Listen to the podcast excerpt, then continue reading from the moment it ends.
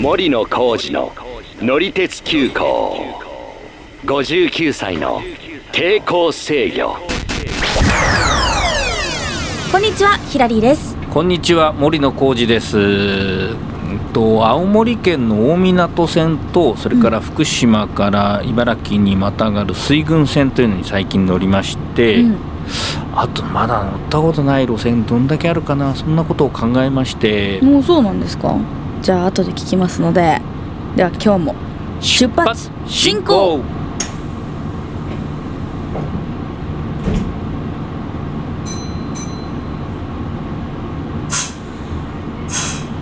でまずその乗ってきた線の感想というかねはい。どんな線かって話なんですけどまずあの水郡線というんですけどこれ知ってます、うん、これはねちょ知ってますね。珍しくあの私ロードバイク乗ってるんですけど、はいはいはい。この水郡線っていうのはあの、うん。サイクルトレインっていうふうに、あのロードバイク乗ってる人たちで言われてまして、うんうんうん。あの自転車をロードバイクを、はいはいはい。まあ、あの指定された駅からだけですけど、あのロードバイク持った状態で普通だとねそのちゃんと折りたたんでそう折りたたんでね。あの分解してやらなくちゃいけないんですけど、そのまま乗れる。ああなるほどちょっとね僕が乗った時はちょっとそういう方には合わなかったんですけど。土日祝日、うん。休日とかだけ乗れるらしくて、まあ乗ってみた。日曜日だったんでねちょっと時間によっては乗ってくる人いたかもしれない、うん。まあ、ちょっと夕方だったからかもしれないですけどね、うん。でちなみに私はですね郡山から水戸に向かって乗ったんですけども、はい。えー、ともし郡山で新幹線から乗り換えるつもりがあったらなるべくゆっくり行けるように時間を多めに取った方がいいと、私はね、えーとうん。時刻表で7分あったからまあ俺大丈夫かなと思ったまあんですけど、7分あったらね、割といけるとそうなん思ですよ。いますけどもう本当最後焦りました。もう時計に秒針ついてなかったらちょっともう分かんなかったかなっていうぐらいで、えそんなギリギリだったんですか？はい、なんでですか？なんでかというとですね水郡線のホームというのはですね他の路線が使ってるホームのさらにこう先の方なんですね。同じホームっていうよりははい。そのなんかめっちゃ奥の方にあるってそうなんですよ。でね水郡線のホームこの先って書いてあるあたりにはねまだね全然ねその車両が見えなくってその先どんどんどんどんどんどん進んでってようやく水郡線の列車が見えると。でまあ乗ってみました。でまずその郡山から乗るとですね厳密に言うと朝霞長森っていう隣の駅まではこれ東北本線と同じ、まあ、線っていうか、まあ、東北本線に乗り入れてくると。うんいうことなんですけど、でまあ朝霞長森からその、まあ、分岐して、えー水戸に向かうという感じなんですけどね。うん。福島県内はね、まあ、比較的こうのんびりした感じでまあなんていうかな日本の農村っていう感じなのかな。あーののどかな感じで、まあ、山というかね勾配のあるようなとこは走るみたいなんですけど、ん。まあ、ちょっとくねくねしたところで、んまあうん。うんトンネルとかは逆にないんですけどね、あそううなの、ん、だからあの、まあ、今のね車両だと、まあ、性能も良くなってますから、うん。そんなにあの時間がかかるとかのんびり走ってるなとか、うん。うんそういう感じじゃないんですけども、まあ、SL の時代とかですねディーゼルカーでもまあその初期の頃はですね、まあ、結構あの大変だったのかなっていう。あもうその時代からあるんですか？あもちろんもちろんありますよそりゃ。あの古いですから。もう昭和の初期には全部ねつながってますからこの水郡線って。でえーっとまあ、夕方の、まあ、午後のあの郡山発の列車だったもんですから、うん。途中でそのお客さんがね、まあ、どんどん降りていくっていうか、まあ、郡山でなんかその買い物だとか用事を済ました人が乗ってきて、うん。でまあ、その福島県内でもう降りていくっていう感じが多かったかな。うんうん。まあ路線としてはね結構長いんですよ。137.5キロあって。そうですよね。だって、うん。あの県をまたいでるからそうそう。結構長いなと思でってたんですけど。そのうちですね福島県内が70.6キロ。でだからまあ逆算すると茨城が62.0ということになるので、うんえーっとまあどっちかっていうと福島の方が長いんですね、そうですね。うん、もう茨城の方が長いと思ってましたけど逆だったんですよ、へえ、で、えーまあその茨城まで行くとちょっとまたこう景色が変わってくるっていう感じで、うんどんな感じだったんですか？えっ、とね、えっ、と日立大郷っていう駅がまあ途中その運行のポイントになる駅なんですけど、うん。その先がですね結構その久慈川まあその奥久慈清流ラインっていう流名前が、まあ、今ニックネームというかうんついてるんですけども、はいニックネームなんですか、うん、あの奥久慈清流ラインという名の通りですね、うん。久慈川という川が、まあ、その見えてきてうん。結構綺麗なんですけどね、まあ、これ2019年の10月には台風でこの久慈川の、うんまあ、鉄橋が落ちて、えー。うんちょっと長い期間ですね。普通になったこともあったんですが、あの袋田っていう駅があって袋田の滝って聞いたことあります？いやないです。うん、ここはねちょっと関東ではまあ有名なその滝の名所なんですけど。滝が見れるんですか？そうそうそう電車から、まあ電車からはちょっと見えないですけど、うん。あのちょっと行ったとことろに行ったらうん。あるんですよ。うんで、うんうん。そこはまあ行ったこともないのに言うのもなんですけども結構有名な滝なんで、あのちょっとそういう意味ではまあすねサイクリストにはなかなかいい目的地になるんじゃないかなっていう感じなんですけども。でえーっとまあその先はですねちょっとまあ日が落ちてきて景色もよく見えなかったっていうこともあるんですけども、はい。まああの平地にこうだんだんなってきますんで、まあ、ゆっくり走って、えー終点の水戸という感じなんですが、はい。まあ、水戸はまあ町です。はい、聞いたことあります。水戸納豆とか有名ですね。あちょそれは知らなかったです。それは知らなかったいや結構ね水戸納豆は有名なんで。あそうなんだ。あのーまあそういう納豆の専門のお店もあるという話は聞いたんですけどあんまりちょっとね時間がないんでそこは探せませんでしたけど、はいはいはい。まあちょっとその近所の居酒屋さんで一杯やって、まあ、乗り換えたりとか素敵いいですね。しました。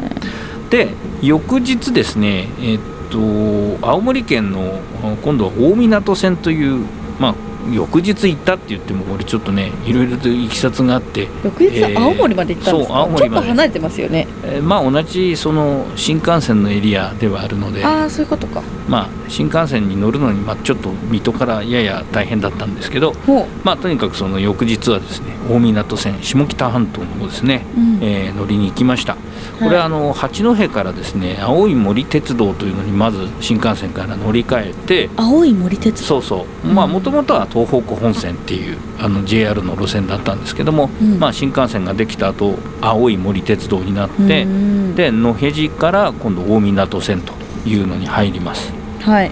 でこれ、えっと、陸奥湾というねあのまあ湾ですね。うん。海なんですけども、まあ、いわゆる外洋ではないので、うんうん。で太平洋側を走ってきた列車なんで、まあ、普通その東北の方だとまあ北に向かう北東方向に向かうとですね進行方向の右側に海が見えるわけですけど、まあ、地図上でね、そうですね。行くと右側が海なんで上に登っていくと。うん。なんですけどこれまあ湾だからまあその限りではなくてうん。これ進行方向のえっと左側の方にこう海が見えるとうん。いう感じだったんですね。まあちょっとねあの天気も良くなかったんで少しあの季節が先取りされたような感じのもう秋も深まったみたいな感じの海の色だったんですが、はい。まあ、あとはこの大湊っていう駅まで行きまして、うん。まああのまあ、はっきり言ってもう少し何もないところかなと思ってたんですけどうん。パン屋さんとか、えー洋菓子屋さんとかあってお土産も買ってきたと、お。うん。もらいました。いいうただきました。感じでねまあ、これでね結構ねもうたくさん路線乗って、うん。うん、JR 東日本の方はね結構乗ってるんですよ。で本当はまあ今回あの磐越東線っていうのに乗ろうと思ったんですけどこれちょっと、あのまあ、スケジュール的に乗れなくて磐越東線とそれから盛岡から宮古の山田線っていうのまだ乗ったことないこれは全部青森ですか？あこれはね、えっと、岩手県ですね、あえ岡から宮古。はいはいはい。であともう一つ青森県で、うん。えー津軽線っていうのがあって、うんうん。まあ、これ途中までは乗ったことあるんですけど蟹田から三馬屋っていう終点までは乗ったことなくてうんうーんただまあこれちょっと今ね乗ろうと思ってもあの運休中なんですよね、うん。なんでまあバスで代行なんでちょっとここは路線としては乗れない、そんなにうん、まあ。か数えれるほどうん。しか残ってないんですか？やそれがですねそうでもなくて、あそうなんでですか？JR の、まあ、東日本とかあとまあ北海道もまあそうだなある程度は乗ってるし、まあ、JR 東海はねもう本当に名称線っていう路線の、まあ、一部の部分だけうんうんうん。は、あのー乗ってないんですけど、まあ、ちょっとこれは、うん。まあ、大した事情でもないんですけどちょっと事情があってあえて残してるというところもあって温めてるんですね。そうなんですよ。であとだから北海道の根室本線の滝川から新徳。まあこれねちょっとね途中のまあその東鹿越から新徳っていうのが今あのバス代行中なんですけども富良野から新徳間ってちょっと廃止が決まっちゃってるんでねまあ、だからその今バス代行になってる区間はもう多分列車には戻らないで廃止になっちゃうんで、うんうんうん。うん、そこはちょっと乗らないで終わっちゃうかなっていうところですね。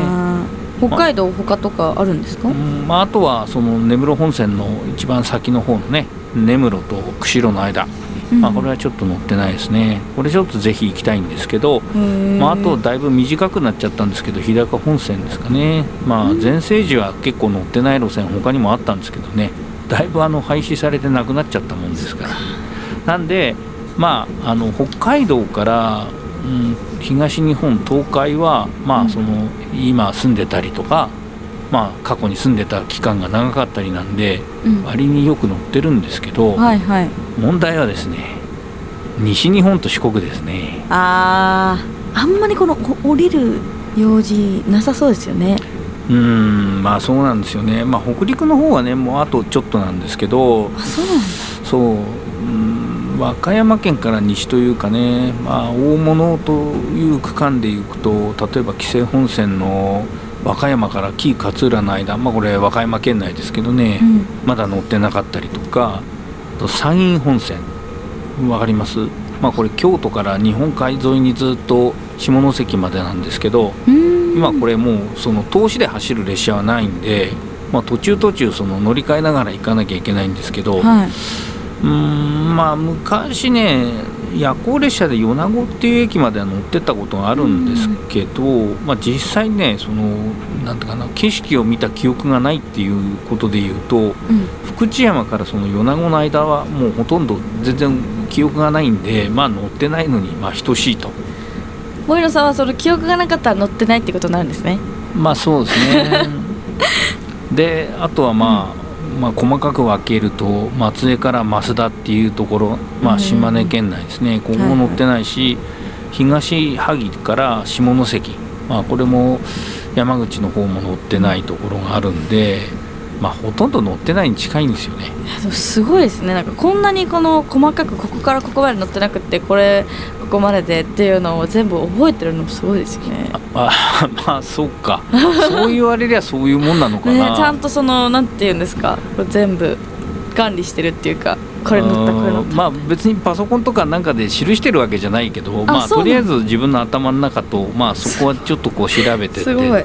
チェックリストかなんか作ってんのかと思いました、そういうわけではないんですけどね。うん。まあ、あとはまあ山陽とか山陰の方はちょっとね乗ってないのが多いんだよな。万端線も乗ってないし紀新線もちょっとの区間だけは乗ったけどあとまあ大抵は乗ってない。たくさんありますね。因美線津山線吉備線福塩線芸備線加部線まあこれもちょっと広島から大町の間乗りましたがあとは山口線も乗ってなきゃ峰線も乗ってない岩徳線宇部線小野田線。